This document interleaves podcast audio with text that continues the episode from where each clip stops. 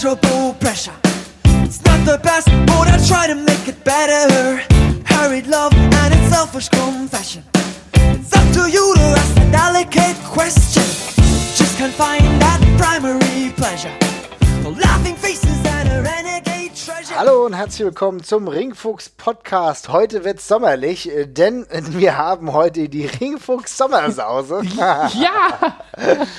und wir sprechen über alles, was Sommer und Wrestling verbindet. Ja, super, da habe ich Bock drauf. Ich bin ja, ich bin in Hamburg und selbst in Hamburg ist seit zwei Wochen tatsächlich gutes Wetter, strahlender Sonnenschein. Und das muss ich jetzt ausnutzen, weil ich glaube, das kommt diesen Sommer nicht nochmal vor. Nee, glaube ich auch. Also die sonnigen Monate oder Tage sogar sind ja rar gesät, auch im hohen Norden und dann musst du das natürlich auch auf jeden Fall ausnutzen. Aber wenn wir uns mal um Wrestling wieder kümmern, da muss man ja sagen, die Sommerthematik ist ja durchaus eine relevante. Mhm. Auch im äh, professionellen Ringkampf gewesen. Da erinnere ich mich natürlich an Großveranstaltungen, die so ein bisschen das Sommergimmick hatten, ne? Mm, ja, auf jeden Fall. Äh, allen voran vermutlich der Bash at the Beach, über den wir sprechen müssen, oder? Genau, hat aber im Endeffekt angefangen, also wenn wir jetzt, ist so ein typisches WCW äh, Pay-Per-View gewesen, hat es aber nicht mit dem Bash at the Beach angefangen, sondern mit dem Beach Blast 1992, ja. Das war im Endeffekt der Vorläufer von Bash at the Beach. Mhm. War, war, das denn schon das exakt gleiche quasi? Also schon mit dem gleichen Look und Feel auch? Nein, nein, nein. Also äh, der hat sich ja äh, über die Jahre sowieso entwickelt. Also 1992 gab es zum ersten Mal den Beach Blast und da stand noch ein ganz normaler Ring, ja, also noch ziemlich mhm. gewöhnlich. Auch kein Sand und nichts, ja. Aber sie hatten ein bisschen so ein paar äh, Plastikpalmen hatten sie am Start. Ein Jesse the Body Ventura, der von leicht bekleideten Frauen äh, zum Ring bekleidet, äh, begleitet, äh, nein, begleitet wurde, ja, kann, kann, man mal durcheinander kommen. Und es gab, wie das halt bei, in den Sommermonaten so ist, ein Bikini-Contest. Na super, da, das vermissen wir heute alle sehr. Ja, also äh, da, da, dafür war es gut, ne? Ich äh, muss, muss sagen, ich habe mir ähm, im Zuge dessen nochmal die Beach Bluff Poster angeguckt und äh, abgesehen davon, dass ich diese, die hatten so eine Welle immer drauf, die so eine Faust geformt ja. Das fand ich immer ziemlich geil. Aber ich musste über das Poster vom 93er äh, Beach Blast ziemlich lachen, weil da halt drauf steht, A Day at the Beach, A Night for Revenge. Was ich halt, A Day at the Beach klingt jetzt irgendwie nicht so hart, aber ist okay, es passt, passt schon irgendwie. Ja, aber ich habe dann in den 93 auch mal kurz reingeguckt und da ist das äh, Beach-Theme äh, auch schon in vollem Gange, also mit einem aufgeschütteten kleinen Strand am Entrance genau, und ja. ja den erwähnten Bikini-Girls und so. Ähm, und natürlich auch mit äh, einigen äh, Surfer-Typen, die auch in den Ring steigen, aber auf die kommen wir später noch zu sprechen. Ja, auf jeden Fall. So wirklich hat das Ganze dann bei Bash at the Beach Fahrt aufgenommen, 94, mhm. das war dann die Namensänderung, sah schon ein bisschen anders aus, 95 dann wirklich hat's mal am Beach gespielt, ja. Mhm. Und da war eigentlich dieses Gimmick full in effect. Ich muss ja sagen, ich mag ja grundsätzlich so Gimmick-Pay-Per-Views, ähm, die irgendwie so ein anderes Flavor hatten. Was ich jetzt ganz grandios immer fand, ich bin ein sehr, sehr großer Halloween Havoc-Freund. Ja? Mhm, Den WCW Halloween Havoc finde ich, selbst wenn es mit so ein bisschen trashy Gimmicks, äh, spooky und so weiter und so fort, da bin ich total für zu haben. Das habe ich als Kind komplett geliebt und es hat sich eigentlich bis in die aktuelle Zeit, also wenn ich mir die Sachen heute nochmal angucke, eigentlich rüber gerettet. Ähm, bei Bash at the Beach fand ich es war es ein bisschen anders. So Wrestling am Strand, ach, ich weiß nicht so genau. Ja, also irgendwie ist die Optik dann immer komisch. Ne? Also ich finde ja, Wrestling am Tag ist ja allgemein schon immer eine, eine schwierige Sache irgendwie. Ja.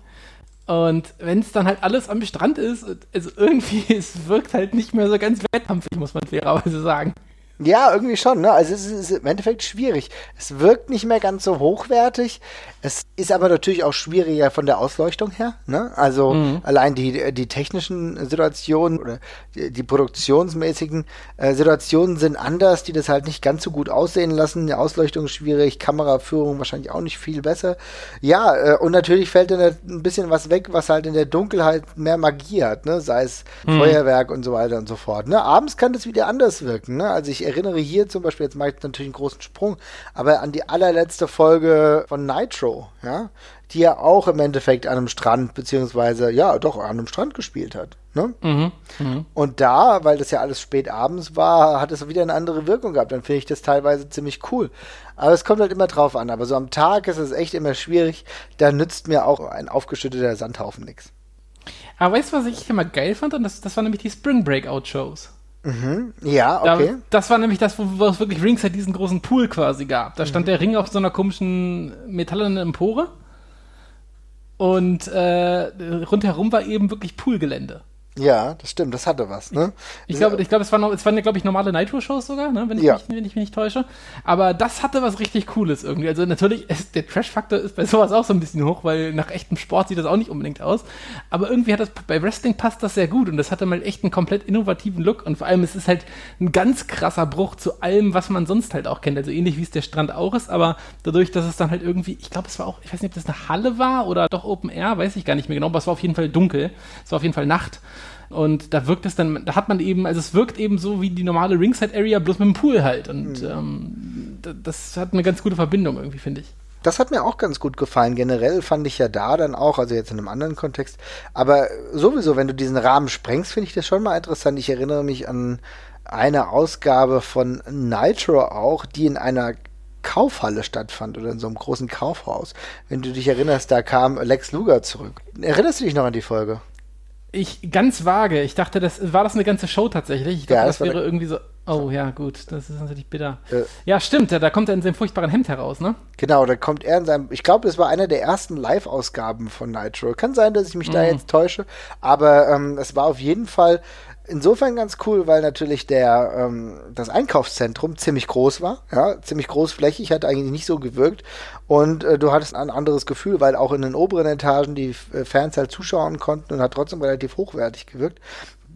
Vielleicht kann man es bisschen kritisch sehen, dass es da diese große Rolltreppe gab. Okay, naja, wie auch immer. Aber grundsätzlich hat es irgendwie nach was ausgesehen. Aber wenn wir jetzt wieder zurück zu dem äh, Beach-Gimmick kommen, das war dann halt schon, also bei der äh, WCW, eigentlich immer dadurch manifestiert, was halt beim Bash at the Beach passiert. Dann hast du natürlich die äh, Spring Break-Ausgaben, die hatten wir ja auch noch.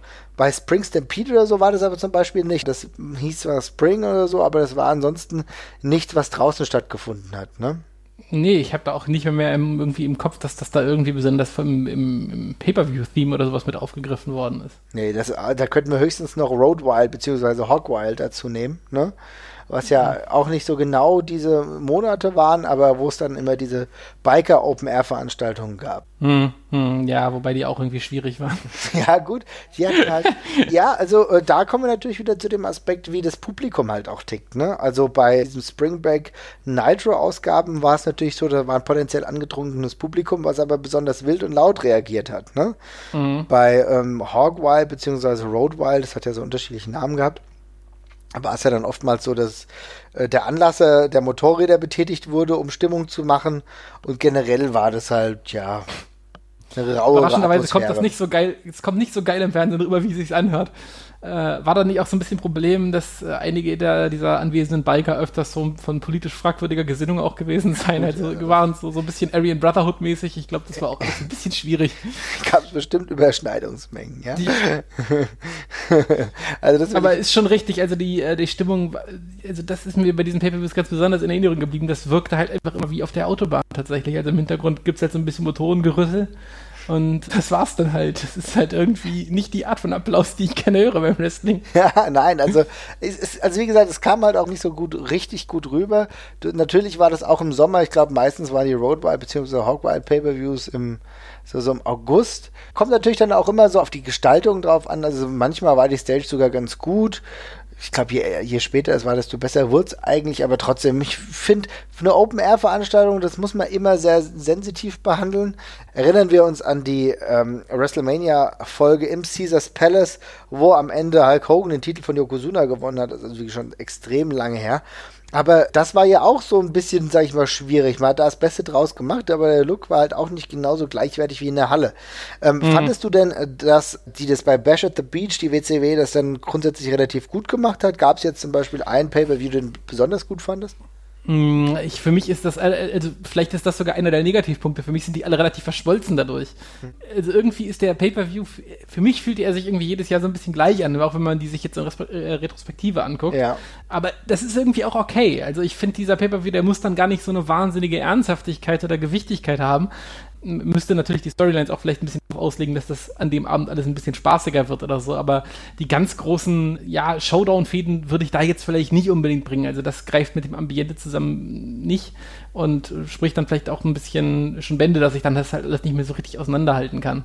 Ich weiß nicht, wie es bei dir aussieht. Hast du irgendeinen Bash at the Beach, der dir krass positiv in Erinnerung geblieben ist? Naja, lustigerweise ist das einschneidendste Erlebnis im Wrestling wahrscheinlich genau bei Bash at the Beach passiert, und zwar 1996, der mm. Heel-Turn von Hulk Hogan, ja. Okay, stimmt. Das, oh, okay, da hast du natürlich völlig richtig. Ich habe ganz vergessen, dass das ein Bash at the Beach war. Okay. Ja, das ist krass, weil das vergisst man. Ne? Im Endeffekt ist es so ein typischer, ja, natürlich schon so ein Leichtfuß-Pay-Per-View gewesen. Ne? Könnten wir schon mhm. so sagen, dass man meint, naja, da gibt schon relativ viele Titelmatches und so, aber es passiert alles in einer etwas leichteren Atmosphäre, wie man es in den Jahren danach dann auch wieder gemerkt hat. Ich glaube, was weiß ich, Bash at the Beach 2000. Also da gab es ja dann auch schon wieder ernsthafte Dinge, ja, aber da gab es dann auch wieder so Frauen-Auszieh-Contest oder so. Also aus heutiger Sicht muss man da sowieso öfter den Kopf schütteln, was da teilweise so passiert ist, ja. Mhm. Äh, also nicht nur, was ich vorhin angedeutet habe mit Jesse the Body Ventura, der irgendwie fünf Frauen hat, die ihn leicht bekleidet zum Ring begleiten, ja, jetzt habe ich es richtig mhm. ausgesprochen, ja, sondern noch andere Dinge. Weiß nicht, ich finde die alles ein bisschen schwierig. Auch, äh, also Bikini-Contest habe ich auch noch nie beim Wrestling gebraucht, aber gut. Aber ja, es, es, hat so eine gewisse Leichtfüßigkeit, trotzdem sind einschneidende Erlebnisse auch beim Bash at the Beach passiert. Ja, auch 2000 zum Beispiel. Also das haben wir ja auch nochmal. Äh, auch wenn es dann vermutlich eher das große Negativerlebnis ist mit äh, Hulk Hogan, der on air von Vince Russo gefeuert wird, um im Anschluss ein Titelmatch zwischen Booker T und Jeff Jarrett festzusetzen. Das ist äh, aus anderen Gründen schwierig, aber ja. Ja, ist auf jeden Fall trotzdem schwierig. ja. Wir sehen schon, es ist einiges passiert. Also ich meine, gerade wenn wir uns die Mit-90er Cards anschauen, die sehen dann also gerade von Bash at the Beach auch wirklich ganz gut aus. Da haben wir Vader, natürlich ist es da Potenzial, was die WCW zwischenzeitlich hat, ähm, schon immens. Aber der 96er sticht dann für mich natürlich schon heraus aufgrund der Tatsache, mhm. was da halt monumentales für das gesamte Wrestling-Business passiert ist.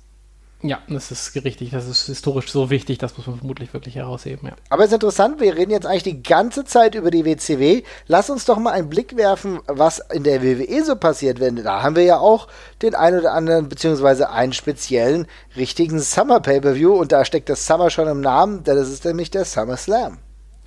Ja, das ist richtig, aber irgendwie ging es mir so, als ich dann über den Summer Slam nachgedacht habe, denke ich eigentlich viel mehr ans Marketing, was irgendwie so sommerlich ist und dergleichen. Und beim eigentlichen Pay-Per-View ist dann oft eigentlich Essig mit dem Sommer-Theme, oder?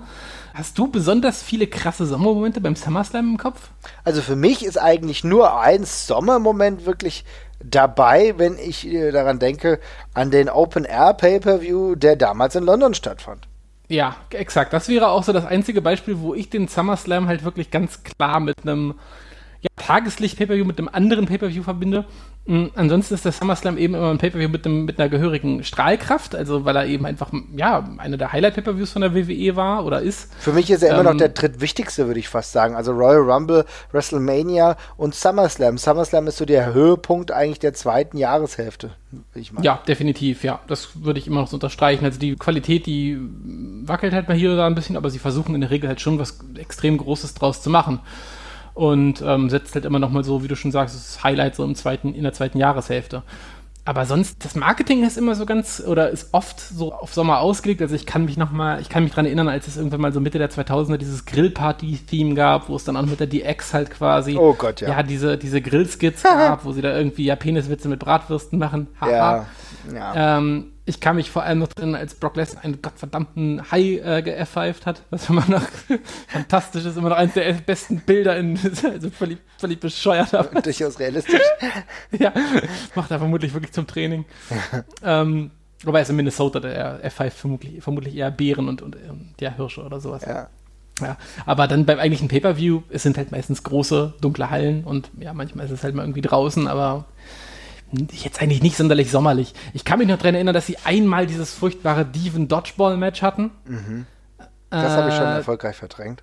Sehr gut, ist besser so. Das war zwischen den äh, ja, ganz regulär angestellten äh, Frauen und halt diesen Diva- Contest-Teilnehmerinnen, Oh ich. ja, mm, okay. Äh, ah, da gab es dann so komische Stories, dass angeblich die richtigen WWE-Wrestlerinnen dann vor das Wrestlergericht mussten, weil sie das Dodgeball-Match verloren haben gegen die Diven. Also ist auch nicht so wirklich Sommerparty-mäßig dann. Ähm, ja, aber ich, sonst habe ich, hab ich da keine großen sommerlichen Gefühle da drin, muss ich sagen. Nee, ich auch nicht. Aber ich denke, äh, wir können hier schon festhalten, dass die WWE zwar das Summer in ihrem mit wichtigsten Pay-per-View implementiert hat, aber bis auf die Farben, bis auf die Farbgebung, das Design mhm. relativ hell gestalten, aber sich nicht die Blöße gibt, um das gimmickmäßig zu sehr dann auch auf die Entrances beziehungsweise den Entrance-Bereich auszudehnen. Ja? Exakt, das ist ja sowieso eine Sache, die sie so ein bisschen naja, so, so ganz all in sind sie da ja nie gegangen. Nee, so die, die Sets, diese Sets so ganz anzugleichen. Zumindest nicht so krass, wie das die, ähm, die WCW gemacht hat. Aber das beim Set-Design ich will nicht sagen, dass sie sparen, so riesig wie die Sets halt immer sind, aber sie gehen halt thematisch nicht mehr so ganz drauf.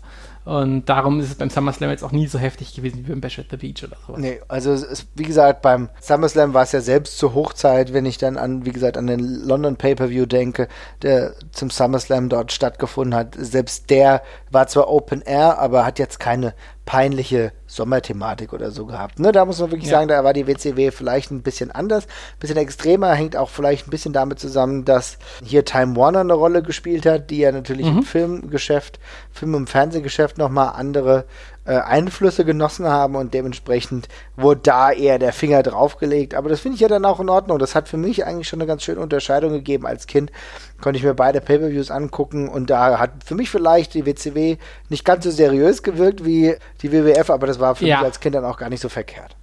Das, genau, das trifft ganz gut. Das ist sicherlich weniger seriös und wirkt so ein bisschen mehr Popcorn-mäßig, aber es hat irgendwie was. Das wäre, ich, also nicht jeder Wrestling-Pay-Per-View muss komplett ernst sein, finde ich. Das ist eigentlich immer ganz schön, wenn man auch mal so ein bisschen Jux mit drin hat. Aber ja.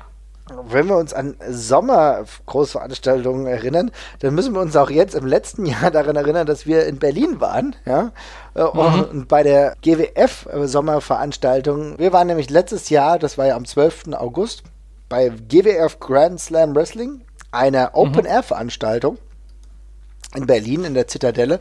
Sehr, sehr schöne Location, muss man sagen. Ne? War richtig wunderbar. War, war, richtig fein.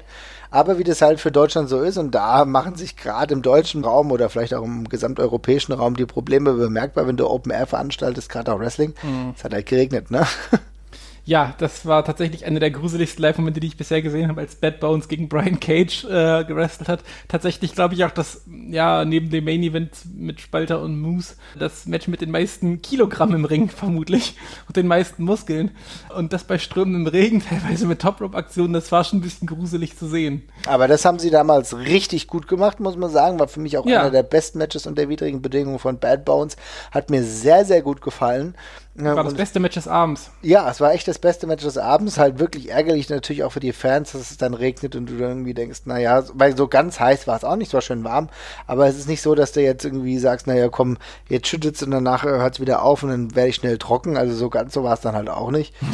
ähm, schwierig, will ich mal meinen ja, ähm, schwierige Show tatsächlich. Abgesehen davon auch, es ist halt immer schwierig, die Zitadelle war halt auch ein großer Ort und das dann eben, und wenn das dann eben dann auch noch ein bisschen später wird, das Publikum ein bisschen müder wird, dann geht die Stimmung so im Raum auch mal ganz schnell flöten, finde ich. Ähm, das ist auch mehr halt auch immer noch schwer. Ja, Stimmung ist auch erneut halt ein sehr, sehr wichtiger Punkt, den du hier ansprichst, denn natürlich ist es so, dass ähm, sich eine Stimmung in einem, ja, sei es in einem Stadion oder halt in so einem Bereich wie der Zitadelle anders aufbaut und dann aber auch anders halt auch wieder weggehen kann. Ne?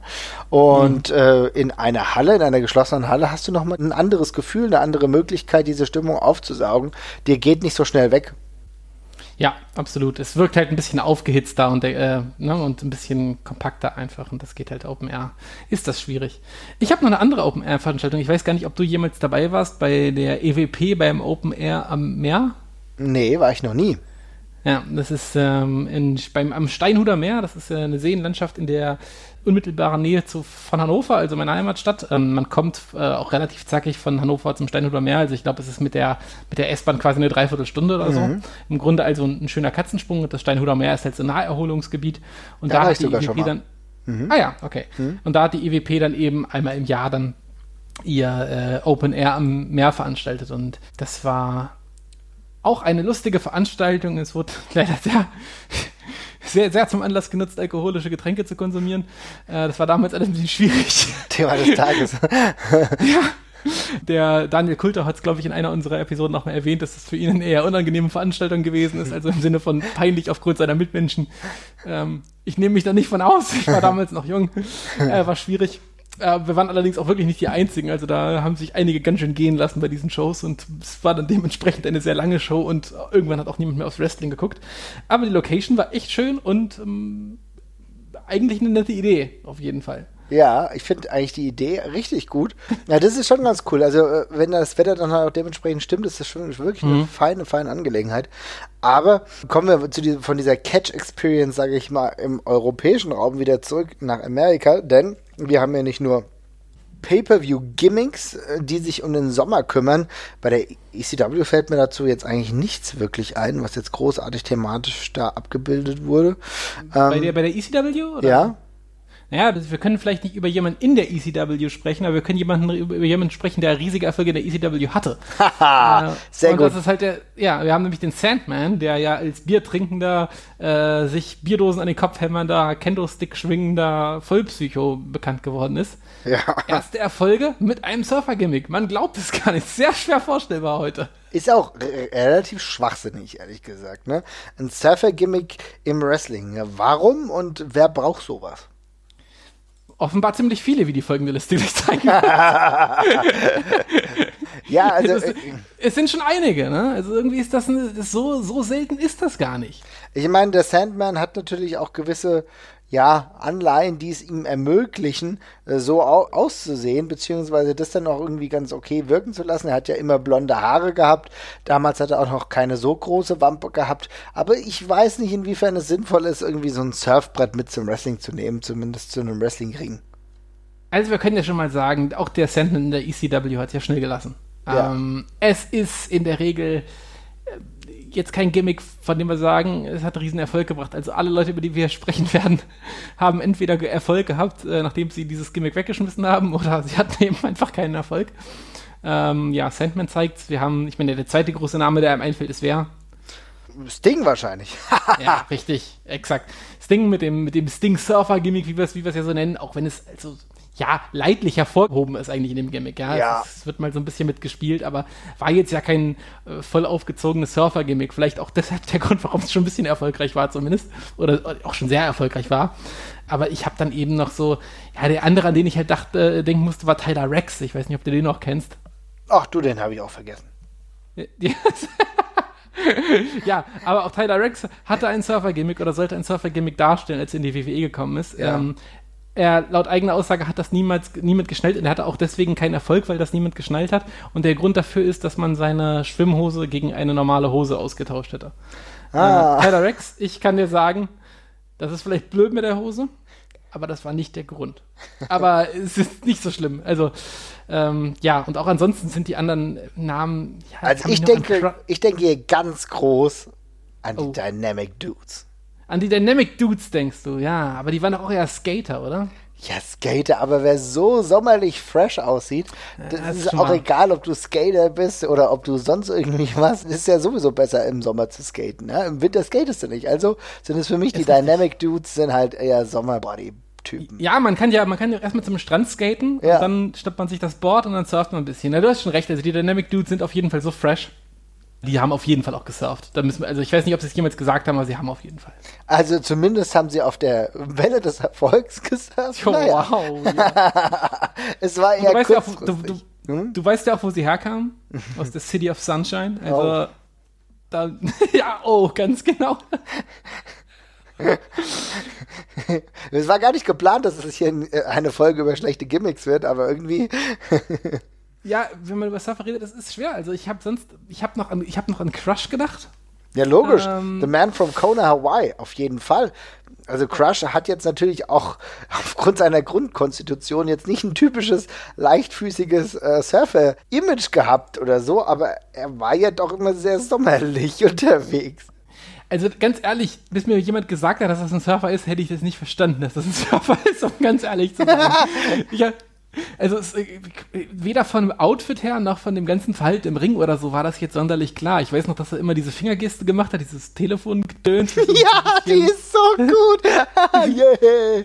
ja, das, das kann man vielleicht damit noch so ein bisschen verbinden, aber abgesehen davon, also ich weiß nicht. Also auch als Face war ja auch sein Finisher der Cranium Crunch, also der, der Kopfzermaler, um es mal so zu sagen, ja. ja das war jetzt auch, Face Move, ne? Ja, ist auch nicht so typisch für gute. also insofern ist es durchaus ein bisschen schwierig, muss ich sagen. Aber ich denke, man kann trotzdem sagen, dass es halt so ein Sommergimmick war, aufgrund seiner extrem grellen Bekleidung. Ja, das war eine Mischung aus lila, orange und gelb, wenn ich mich recht erinnere. Also wirklich schon sehr, sehr schrill. Und äh, äh, dieser, das ist eine seltsame Erscheinung eigentlich, wenn ich drüber nachdenke. Also dieser Typ ist ja nun wirklich eine, ein absoluter Hühner und den dann in so komische, farbenfrohe Kleidung zu stecken und ihm auch noch so ein bisschen Surfer, äh, Surfergesten Serverkisten beizubringen, ist wirklich eine extrem komische Sache eigentlich. ist eine extrem bescheuerte Idee. Muss man schon sagen. Ich meine, die Dynamic Dudes waren schon richtig bescheuert und da ist es ja auch so, dass Johnny Ace gar nicht so klein war und den hast du auch in so ein Surfer-Gimmick mehr oder weniger gesteckt mit grellen Farben und, und der hat übrigens auch diese komische Telefongeste gemacht. Also ja, wer ja. weiß, vielleicht hat sich die WWE da in schlechter Art und Weise inspirieren lassen. Das ist der alte Surfergruß bestimmt. Ja, es ist wirklich der alte Surfergruß. Aber wir kommen ja hier von dem einen zum anderen. Haben wir denn irgendwelche Sommergimmicks, die sich, sag ich mal, positiv ausgewirkt haben? Gibt's, oder gibt es da wirklich nur Scheiße? Ja, man kann jetzt ein bisschen Schummel und Razor Ramon dazu zählen, ja. Mit äh, kubanischem Flair und äh, Karibik-Vignettes, äh, die ihn vorgestellt haben. Aber also eigentlich ist das schon geschummelt. Ja, finde ich auch schon sehr, sehr interpretativ da fehlt mir dann schon eher Ricky Ortiz sein, aber da sind wir wieder auf der anderen Seite. Das ist halt auch alles wieder schwierig. Ja, stimmt. Ähm, ich, aber nee, also ein positives Sommergimmick, da müsste ich, glaube ich, sehr, sehr lange überlegen. Also ich könnte mich jetzt nicht dran erinnern. Ja, also, weil, also auch Flying Brian geht ja schon wieder in eine andere Richtung, ne? Ja, das zählt nicht. Das ist was anderes. Und Johnny Flamingo auch nicht, ne? Nee, nee, nee, nee. Johnny Flamingo, der spätere Raven. Übrigens beim ersten Beach Blast aktiv gewesen.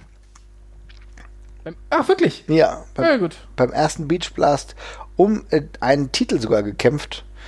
Kann dir aber jetzt nicht sagen, ob er den gewonnen hat. ja, aber äh, wir können festhalten, es ist, es ist schwierig, ne? Also äh, alles, mit, alles mit Sonne und Strand, da scheint generell kein langlebiges Wrestling-Gimmick rauszukommen. Ich, äh, ich muss jetzt fairerweise auch sagen, ich könnte jetzt auch nicht wirklich genau sagen, wie. Halt! Wir könnten, naja, Sharkboy zählt auch nicht, ne?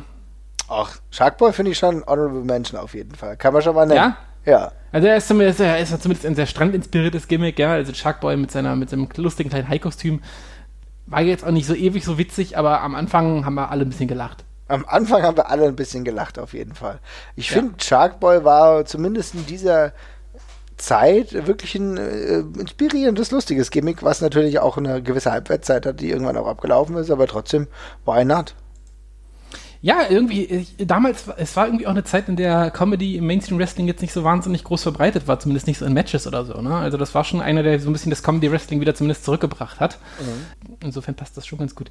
Ich habe jetzt gerade noch an Juice Robinson gedacht, der jetzt wieder bei in Japan aktiv ist und ziemlich große Erfolge hat. Mhm. Aber das war ja eigentlich eher so ein Umweltschützer-Gimmick, ne? Also ja, aber, so, aber ich glaube, die WWE wusste auch sowieso nicht, äh, wo da die Differenzen liegen. Insofern ist dieser Gedanke, den du da hast, der ist gar nicht so verkehrt, weil da war schon irgendwie so Beach, ja, Umweltschützer, naja, der macht irgendwas mit der Natur, draußen ist auch Natur, Strand ist auch Natur, naja, vielleicht machen wir das. Ja, genau. Also ich glaube schon, dass, dass der Gedankengang da durchaus legitim ist. Ja, gut, dann, dann zählen wir ihn mal dazu und haben noch eins auf der positiven Seite. Aber darüber hinaus äh, musst du mich jetzt wirklich nicht mehr löchern. Ich bin äh, da dann auch überfragt. Also die Liste war eher traurig. Ja, traurig und vielleicht vorhersehbar, ja. Aber andererseits, ja. was soll man dann auch machen, ne? ja. Vielleicht ist es halt einfach wirklich ein bisschen schwierig. Also wenn wir, wenn wir mal überlegen, ja, Wrestling ist ein Hallenspektakel, Wrestling ist was, was in, ja, eher in, im dunklen Ambiente stattfindet, auf so einer Grand Stage-Atmosphäre. Mhm. Wie soll man dann einen Charakter overbekommen, der halt irgendwie sagt, ja, also eigentlich bin ich viel an der frischen Luft. Das ist ja, das juckt ja niemanden. In aller Regel ist es ja völlig egal. Ähm, insofern ist das ja vielleicht eher tatsächlich ein Gimmick, was sich da, was sich da sehr schwer durchsetzen lässt. Also völlig zu Recht rausgelassen hat. Wir nutzen ja auch heute keine äh, völlig abgefahrenen Gimmicks mehr in der Regel von irgendwelchen ja, Leuten, die in der Wildnis leben oder sonst irgendwie, weil sich sowas einfach nicht mehr funktioniert. Mhm. Ähm, aber generell finde ich, das Thema Sommer im Wrestling ist eigentlich so ein bisschen, so ein bisschen draufgegangen über die Jahre. Ja, wir hatten den Bash at the Beach, aber jetzt haben wir auf der großen Bühne halt noch den SummerSlam, von dem wir ja gesagt haben, mh, hm, so richtig Sommer ist der auch nicht mehr. Wir haben ja ein paar Ausnahmeerscheinungen im, auf dem europäischen Markt, aber wäre nicht eigentlich mal irgendwie die Zeit reif für so ein richtiges Wrestling-Festival im Sommer? Ja, also ich hätte auf jeden Fall Bock. Also wenn es die Möglichkeiten äh, gäbe, wäre das eine herausragende Sache, denn im Sommer haben viele auch öfter mal ein bisschen Urlaub, ein bisschen Zeit und bei besten Temperaturen, vielleicht zu späterer Stunde, wäre das auch eine schöne Angelegenheit. Ne? Ich meine, es gibt ja. so viele andere Musikfestivals. Warum nicht ein großes Wrestling-Festival im Sommer? Ja, es gibt ja sogar Musikfestivals mit Wrestling. Ich meine, auf Wacken ist ja nun inzwischen auch schon, ich weiß nicht wie lange, auch bestimmt jetzt schon fast fünf, sechs, sieben, acht Jahre ja. ist ja immer Wrestling, glaube ich, da. Ne? Das ist ja schon eine ganze Weile jetzt. Ähm, ich könnte mir das. Also das Ding ist halt, Open Air Wrestling ist halt schwierig. Es gab ja auch mal die Aussagen von Christian Michael Jacobi, sofern ich mich jetzt äh, recht erinnere, ich möchte ihm kein Unrecht tun. Es ist, glaube ich, schwer, das optisch richtig wertig aussehen zu lassen und cool zu machen und man bräuchte ja quasi immer große Tribünen im Hintergrund, damit man nicht einfach in das Land oder sowas reinguckt. Äh, das finde ich jetzt zum Beispiel bei diesen CCW-Shows ganz gruselig, wenn man da an irgendwelchen Parking-Lots oder irgendwo im Park ist oder sowas. Ähm, insofern vielleicht schwierig, aber irgendwie finde ich die Idee nochmal ganz cool. Ja, ich, ich sehe es ganz grundsätzlich ganz genauso. Würde mir wünschen, dass sowas mit natürlich dem richtigen Production Value auch gut rüberkommt und auch dementsprechend nochmal gemacht wird. Was halt so eine Sache ist, ähm, wenn du es spät abends hast, dann kann das nochmal auch wirklich eine andere Erscheinung haben. Aber du musst einfach mehr Lichttechnik reinstecken abends. Ja, und du musst das Bild ja auch bereit machen für zwei verschiedene Gegebenheiten. Das ist vermutlich auch wahnsinnig ätzend. Ne? Also du normalerweise, du hast deine, du hast deine, du hast dein Lichtverhältnis in der Halle, darauf stimmst du alles ein und dann bei Einsätzen der Dämmerung oder sowas, da kriegen bestimmt viele Kameras und so auch mit der, mit der Justierung automatisch Probleme ist vermutlich alles ein riesen, riesen Ads, kann ich mir schon vorstellen. Und das kennen wir ja sogar von der größten Veranstaltung des Jahres, WrestleMania. Da mhm. ist es ja kein Deut anders. Ich erinnere an die WrestleMania, wo ähm, Sting gegen Triple H gekämpft hat, auch noch in Helligkeit. Ja? Da sieht ja. es alles ein Stück weit weniger wertig aus und du musst eigentlich zwei Nummern draufpacken, damit es irgendwie gleichwertig cool aussieht. Ja, das stimmt schon. Und das heißt, aber für, für die, Atmo aber, aber ja? für die Atmosphäre war es schon mal schön. Ja, für, für die Atmosphäre war es schön. Und wenn die Area nicht ganz so groß ist, aber, sag ich mal, groß genug und viele Leute Platz nehmen, dann kann es trotzdem ein eigenes Gefühl sein, was sehr positiv ist. Also ja. ich will das auf keinen Fall grundsätzlich ausschließen, aber ich glaube, es steckt mehr Aufwand drin als in einer leicht düsteren Halle, wo du die Grafik, beziehungsweise wo du die, die Bilder dadurch besser verändern kannst, indem du halt einfach eine bessere Lichttechnik hast. Ne? Mm, und auch eine Soundtechnik. Das ist natürlich auch so ein Aspekt. Ne? Wie bringst du eine einen guten Entrance-Theme Sound rüber. Ne? Ja. Also das ist, da hast du auch recht. Also das, das fällt mir, das, das war ja sogar bei WrestleMania oft so, dass du gehört hast, dass irgendwie Sachen am Mikrofon oder Entrance-Themes jedes Mal irgendwie anders klingen, sobald jemand irgendwie, sobald es mal irgendwie eine halbe Stunde später ist oder sowas. Mhm. Da, ich meine, da muss ja der Wind sich nochmal drehen und du hast vermutlich gleich echt einen Arsch voll Probleme, um das wieder gleich, gleich hinzubekommen. Ja, genau das ist es. Also es ist extrem schwierig. Natürlich, wenn du sowas dann noch mehr machst, ist es, glaube ich, noch umso problematischer. Also ja. so weit wollen wir gar nicht gehen. Der Steinhuder Meer, das Kleine, würde dann auf jeden Fall schon reichen. Wie gesagt, das halten wir auf jeden Fall mal fest. Ob wir da wirklich mal hingehen, das würde mich sehr freuen. Aber ein Narrativ, was irgendwie eigentlich in den ganzen Jahren im Wrestling sehr stringent blieb, sich vielleicht in den letzten Jahren so ein bisschen aufgelöst hat, war aber die Tatsache, dass äh, ein Aspekt des Sommers auf den Körpern der Wrestler relativ deutlich war, und zwar die Bräune. Oh, das musst du jetzt ausführen. Und zwar sehr, sehr viele Wrestler, auch bis in die heutige Zeit, waren immer extrem braun gebrannt. Für mich ist synonym zum Sommer, ja. dass die Haut braun wird. Ja? Und wenn wir uns ja. die Wrestler aus den 80er Jahren angucken, dann war das teilweise extrem. Ist ja auch heute noch zum Teil so, aber damals war das Hulk Hogan, der war oh, ja. so richtig krass braun gebrannt. Und manchmal wurde natürlich auch nachgeholfen mit Bräunungscreme und so weiter und so fort. Das ist ja heute noch der Fall. Wahrscheinlich auch bei Donald Trump, wenn ich mir den so angucke. Ja, der hat, mhm. nimmt immer noch das Zeug aus den 80ern. Das würde einiges erklären, ja. Aber ähm, der, da waren diese ganzen Körper, Lex Luger zum Beispiel, braun gebrannter Muskelkörper, wie aus dem Gold Gym kam er dann direkt zum Wrestlingring. Und das ist ja für mich einfach sowas gewesen, wo ich dachte, okay, also die gehen oft in die Sonne zumindest. Ja, stimmt schon. Also gerade die alten Hulk Hogan Bilder, wenn man sich den mal anguckt, wenn er da neben Mean Gene Okerlund oder sowas steht, der ist, also da hat da wirklich eine beeindruckende Bräune hinbekommen. Das muss auch schon sehr, sehr viel Sonnenstudio gewesen sein. Aber ja, auch da, wir haben ja schon mehrmals darüber geredet, dass die WWE bei den, ja, Bodytypen so ein bisschen sich geöffnet hat. Also wir haben jetzt Leute von verschiedenen, von verschiedener Statur jetzt wieder, die auftreten. Da müssen nicht alle komplett muskulös sein. Da können auch kleinere dabei sein. Da können auch Leute dabei sein wie, wie Kevin Owens, die ja so ein Mittelding sind, ja. Also die jetzt noch nicht diesen typischen Big Guy äh, dieser Pika-Statur entsprechen. Genauso ist es ja inzwischen auch bei, bei sowas. Also diese ganzen eigentlich fest definierten visuellen Anforderungen, die haben sich alle ein bisschen aufgeweicht. Und de dementsprechend wird ja auch mehr Variabilität mit reingebracht. Denn wenn dann jetzt wieder jemand auftritt, der genauso aussieht wie einer aus den 80ern, ich nenne hier das Beispiel EC3, ja, mhm. maximal muskulös, maximal braun gebrannt, dann hat es gleich einen anderen Flavor, weil er sich von den anderen dementsprechend abhebt. Ne? Ja, das stimmt, das stimmt. Und das ist natürlich eine feine Angelegenheit. EC3 könnte man nicht ganz so danach nennen, ja. Also es gibt natürlich schon gewisse junge Wrestler, die eher so eine Tendenz haben, in äh, Schuhen keine Socken mehr anzuziehen, ja. Vielleicht könnte mhm. man das generell zum Summer Flavor dazu nehmen, aber für mich reicht es noch nicht so ganz aus, ja. aber es ist natürlich schon interessant, aber diese extreme Bräunung des Körpers, die auch ein Triple H jahrelang krass ge ja, gehabt hat, die hat schon ein bisschen abgenommen. Finde ich auch durchaus gesund. Ja, auf jeden Fall. Das sieht in der Regel schon nicht mehr sonderlich natürlich aus bei den meisten Leuten. Also ich verstehe schon gerade im Fernsehen, also das sind ja auch so Sachen, die, die, die da kommt man ja schnell zum Bodybuilding oder sowas, ja, genau. wo es einfach auch um Definition und sowas geht. Und wenn man dann so einen Seamus sieht, der nun, ja gut, auch extrem blass ist, aber da sieht man eben auch, was das dann eben schon für eine, was das dann eben schon für ein krasser Unterschied zum Rest ist. Mhm. Aber ja, wenn die anderen nicht mehr ganz so braun gebrannt sind, dann fällt auch so ein bisschen Blässe nicht mehr so heftig auf. Also ähm, schon schön, dass sich das geändert hat. Ja, auf jeden Fall. Fällt dir noch was zum Thema Sommer ein? Nee, also ich glaube, meine Liste habe ich hier abgearbeitet. Ich bin damit, bin damit durch. Aber dann habe ich noch was. Und zwar, oh. was mir auch aufgefallen ist, im so Mitte, also ich glaube so Ende der 90er, Anfang der 2000er, war ein Thema, was die WWF, WWE damals immer im Sommer gespielt hat. Und zwar, sie hatte ihre Divas und die haben sie immer in den Süden geschickt. Und zwar immer oh zu irgendwelchen merkwürdigen DVD-Drehs, sei es Viva Los Divas, ja, solche Sachen, ja. oder Divas in Hedonism oder Postcards from the Caribbean, also immer so zur Sommerzeit leicht bekleidete Videos gemacht, um die Jugendlichen auch da auf dem DVD-Markt nochmal abzuholen. Und ich weiß nicht genau, warum das bei mir diese Einprägung hatte, dass das mit Wrestling und Sommer zu tun hatte, aber ich glaube, es war einfach die Zeit, so der Zeitpunkt, wo dann so leichte Bikini-Bilder von Stacy Keebler ja. oder so die Runde gemacht haben um, äh, glaube ich, wirklich, ja, da waren ja dann auch wirklich ein paar peinliche Sachen dabei. Ich erinnere, wie hieß die damals noch von Jerry Lawler, ich glaube Cat hieß sie. Ja, ja, so eine anti sonst was, ja. Ja, genau. Die im Endeffekt hauptsächlich einen äh, nassen Schlauch, logischerweise, wenn da Wasser durchläuft, ist der Schlauch eher nass, mhm. äh, benutzt hat, um sich mit Wasser einzusprühen. Also ich glaube, da ging es schon sehr darum, die männlichen Teenies abzuholen.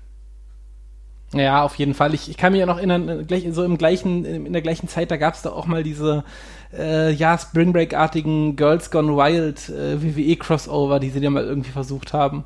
Oh Gott, das ähm, Glück war schon wieder ignoriert. Ja, ja, das ist ja auch irgendwie alles, ist ja auch irgendwie alles äh, in die Hose gegangen, ganz furchtbar. Ich weiß noch, dass diese, diese, diese geplante Crossover-Pay-Per-View bitter, bitter gescheitert ist weil es da irgendwie tierische Rechtsprobleme gab, weil irgendwie die, ja, sie das TV-Rating irgendwie gesprengt haben, glaube ich, die ganze Zeit. Das war alles viel zu nackt und viel zu verrucht. Und das war dann alles sehr, sehr schwer. Ähm, und ich weiß noch, ich kann mich noch daran erinnern, dass es dann Beschwerden seitens WWE-Fans gab, dass die Dieben ja gar nicht ihre Brüste gezeigt hätten, so wie es eigentlich, so wie es eigentlich angepriesen geworden wäre. Also, ja, aber äh, damit wollen wir jetzt das schöne Sommerthema auch nicht mehr ruinieren hier. Nee, nee. wir wollen es jetzt nicht komplett in den Abgrund hauen, ja? Ja, ja. ist schon interessant, was die WWE auch für ein Shitluder teilweise damit getrieben hat. Ja. aber es, irgendwie gefühlt ist das Sommerthema noch nicht so ganz besetzt im Wrestling. Man könnte da noch ein bisschen was draus machen, sei es jetzt mit einem Festival oder mit einem lustigen lustig thematisch, thematisch äh, gebauten Pay-Per-View.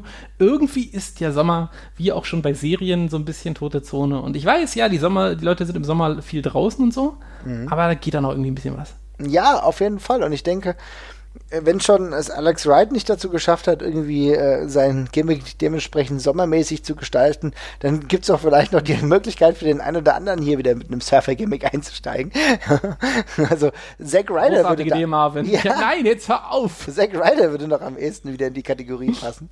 Aber ich will euch jetzt nicht auf komische Gedanken bringen. Ja. Sag's nicht so laut, sonst hört man dich. naja, also liebe Leute, wenn ihr noch Ideen habt, was man in Sachen Sommergimmicks noch machen könnte im Wrestling oder ob euch das reicht, ob wir vielleicht sogar was vergessen haben, äh, was im Sommer so stattfindet, dann könnt ihr uns das auf jeden Fall mal gerne sagen. Wir finden die Sommerthematik ist auf jeden Fall eine, die weiterhin noch viel mehr besitzt gehört, denn wir haben ja nicht nur Bock, äh, Wrestling zu schauen, wenn zum Beispiel auch die Bundesliga läuft, denn gerade zur Bundesliga-freien Zeit ist da doch die Möglichkeit, ein bisschen ja. mehr Wrestling zu schauen. Völlig richtig. Ansonsten äh, vielen Dank fürs Zuhören. Wir hören uns. Bis bald. Ciao. Ciao.